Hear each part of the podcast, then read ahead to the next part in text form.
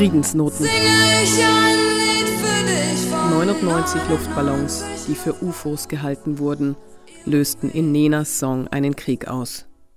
Was das mit der heutigen Situation zu tun hat? Hören Sie, Kriegsminister gibt's nicht mehr.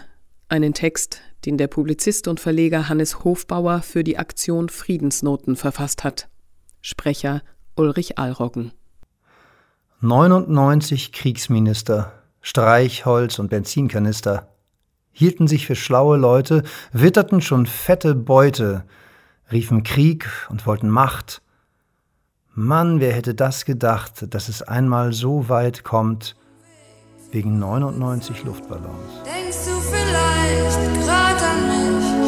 Singe ich ein Lied für dich von 99 Luftballons. Und dass sowas von sowas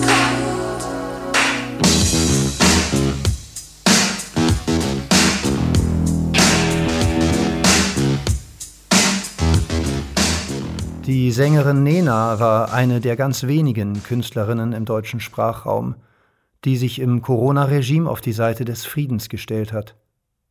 Sie begriff, dass der vorgebliche Kampf gegen die Pandemie kriegerische Ausmaße gegen das Volk angenommen hatte. Folgerichtig verweigerte sie sich Aufrufen zum Krieg gegen das Virus, wie sie von den Toten Hosen bis Roland Kaiser lanciert wurden. Im Gegenteil, Anlässlich einer Großkundgebung in Kassel gegen die Corona-Maßnahmen bedankte sich Nena bei den Aktivisten und Aktivistinnen.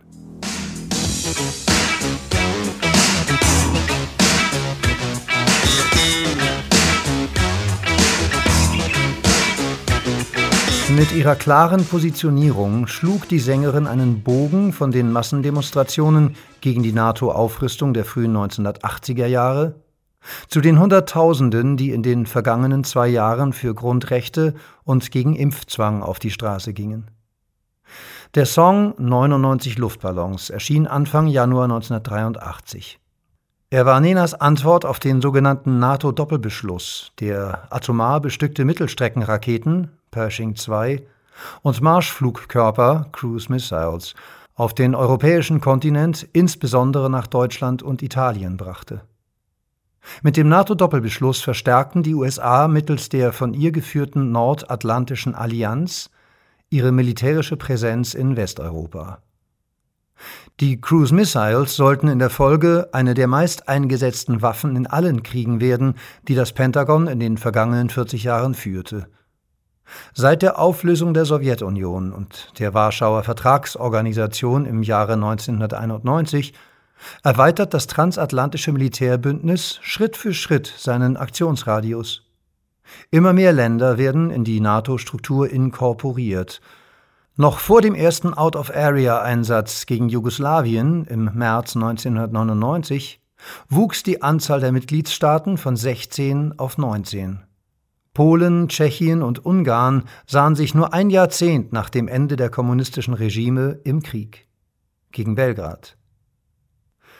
Im Jahr 2004 nahm die NATO-Osterweiterung dann enormen Schwung auf. Sieben neue Länder aus Osteuropa wurden der Kriegsallianz beigetreten. Ende 2022 waren es vier weitere, so dass die Allianz mittlerweile auf 30 Staaten angewachsen ist.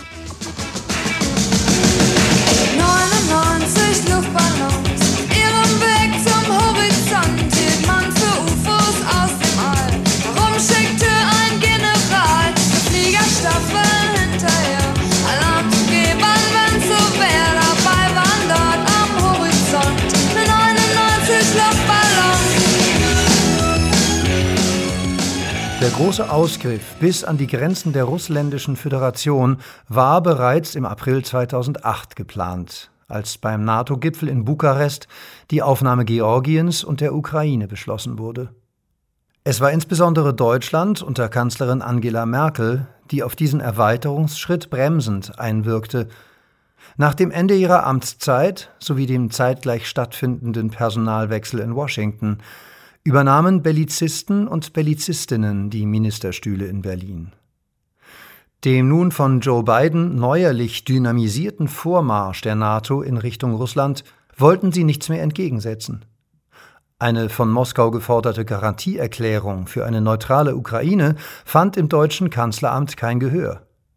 Und die deutsche Chefdiplomatin, bei dieser Bezeichnung sträubt sich fast die Tastatur, ließ auf einer gemeinsamen Pressekonferenz mit ihrem ukrainischen Amtskollegen die Regierung in Kiew zwei Wochen vor dem völkerrechtswidrigen russischen Einmarsch wissen, wir stehen an der Seite der Ukraine. 99 Düsenflieger, jeder war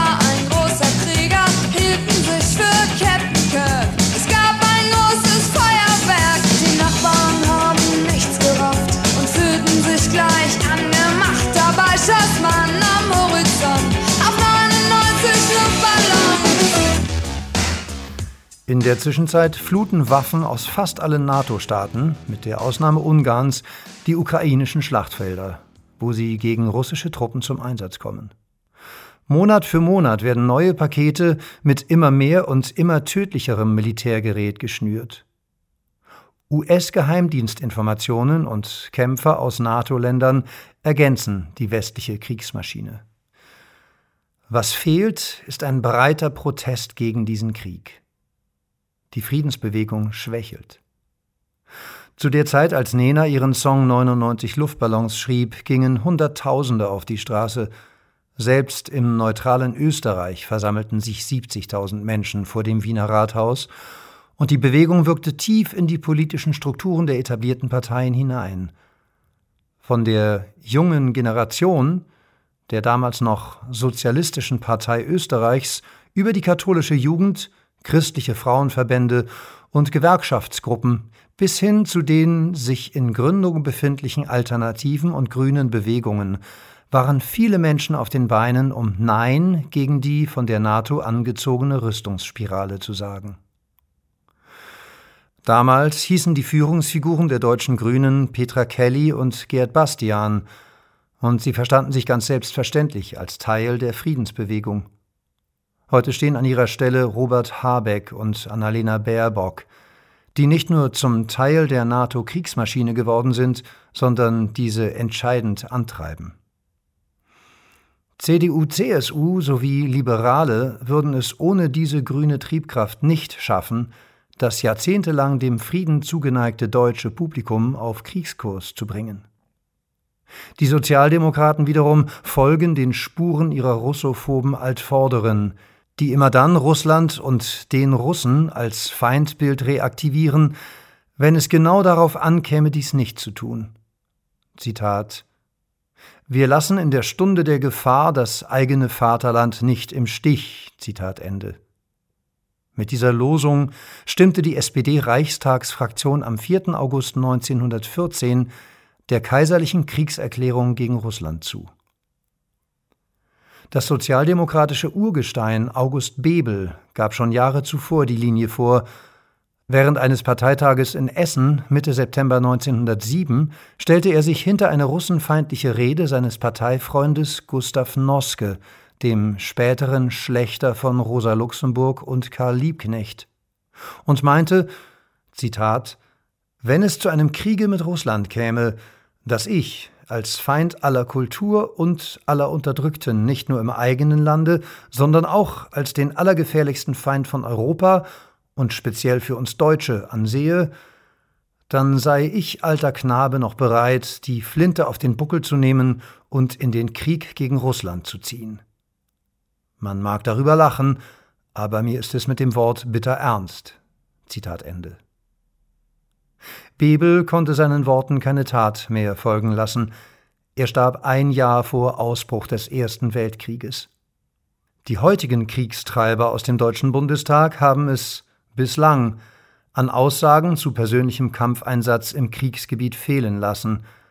Stattdessen sehen sie dabei zu, wie Tag für Tag junge ukrainische Männer auf dem Schlachtfeld für ihre Werte sterben ohne eine starke Friedensbewegung, die einen sofortigen Waffenstillstand, das Ende der Waffenlieferungen an die Ukraine und das Ende der Sanktionen gegen Russland fordert, geht das Sterben weiter.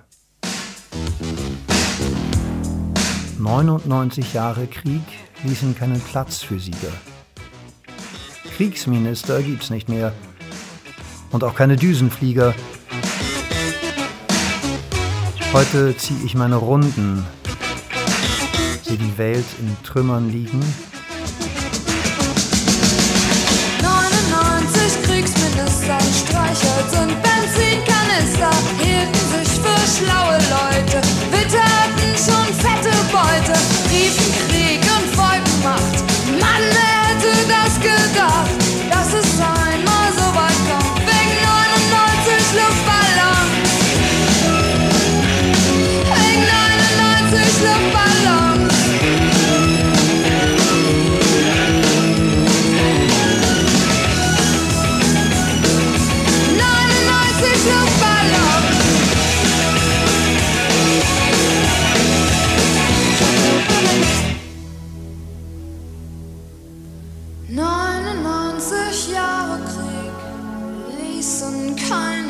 Platz Sieger. Kriegsminister gibt's nicht mehr und auch keine Düsenflieger. Heute zieh ich meine Runden, seh die Welt in Trümmern liegen, hab 'n Luftballon gefunden.